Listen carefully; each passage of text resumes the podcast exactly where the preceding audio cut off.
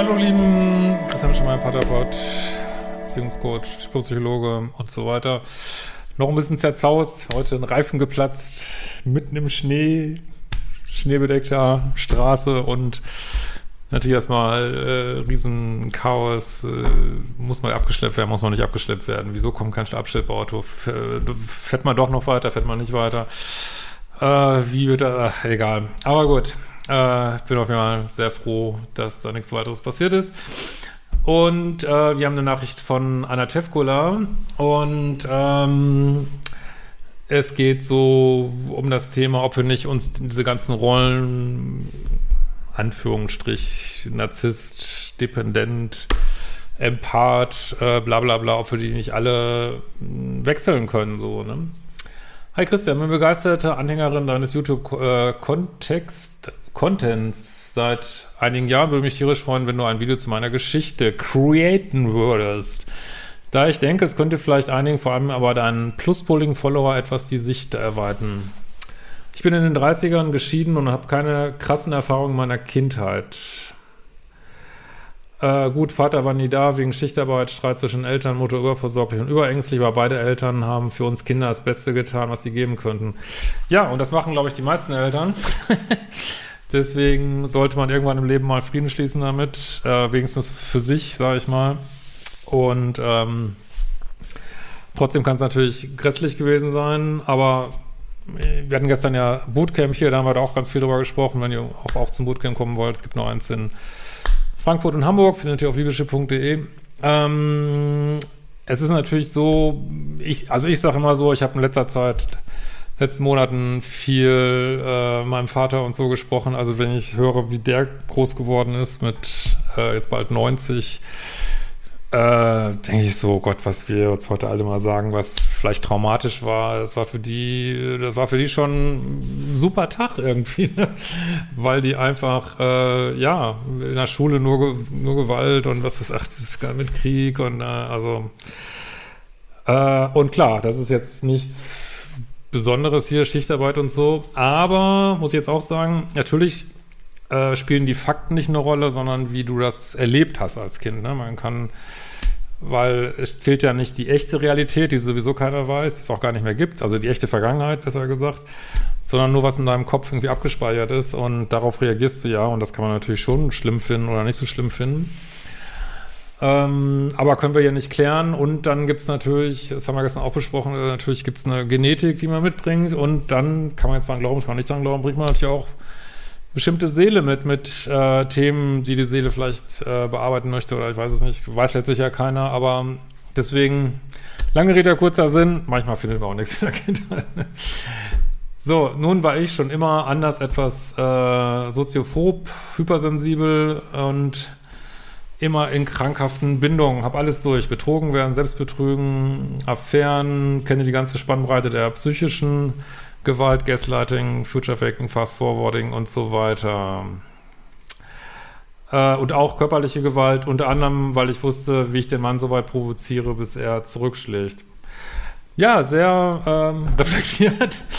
äh, ja, das ist ja, äh, ich bin jetzt kein Gewaltexperte, äh, sage ich auch gleich. Aber ähm, und Gewalt ist natürlich in keinem Fall gerechtfertigt, muss man gar nicht drüber reden. Aber das äh, ist mir schon öfter aufgefallen, wenn ich selten mal, ich habe die da nicht immer in eine Spezialberatungsstelle gekriegt, aber wenn ich äh, geschickt oder wenn ich mal Paare hatte mit Gewalt, ist mir immer aufgefallen, dass es eben auch vorher eine krasse Provokation gab, die vielleicht auch nicht hätte sein müssen, so und ja, das ist halt so äh, aus meiner Sicht ist das einfach so diese Schmerzkörperprozesse, ne? so aller Eckart Tolle und aber gut, wollen wir uns äh, heute jetzt mal nicht so zu Gemüte führen. Äh, war nach meiner Ehe, in der ich wohl eher pluspolig war, aufgrund von Herzrhythmusstörungen, die keine organische Ursache hatten, in Psychotherapie. Ja, auch das ein Symptom, was ich ganz oft höre, äh, ist natürlich auch so ein klassisches äh, psychosomatisches Symptom und aber so äh, kommt mir erstaunlich oft unter im Zusammenhang mit toxischen Beziehungen. Habe ich jetzt wirklich schon aufgehört. Ja.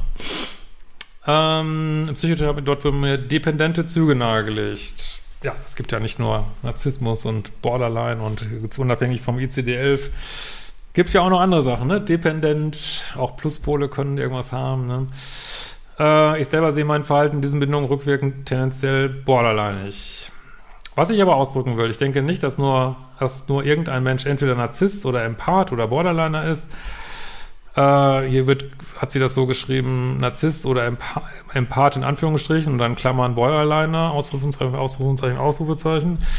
Ist mir auch schon aufgefallen, dass Menschen, die sich so sehr frontal als groß, also sag nicht, dass du das jetzt bist, aber die sich so als extrem empathisch sehen, äh, und äh, hochsensibel und ich weiß nicht was, äh, was ja teilweise auch Traumafolge ist, ähm, ja, manchmal eben auch so borderline Züge haben. Es wird ja immer wieder, wir reden hier immer auf Social Media immer Narzissmus, Narzissmus, Narzissmus, aber Borderline gibt es natürlich häufiger und ist, glaube ich, nicht weniger problematisch für Partner, äh, zumindest so in der, in der Masse. Das kann im Einzelfall natürlich mal anders sein und machen ja auch viel mehr Therapie und so, aber ja, ist sicherlich auch kein einfaches Beziehungsmuster. So.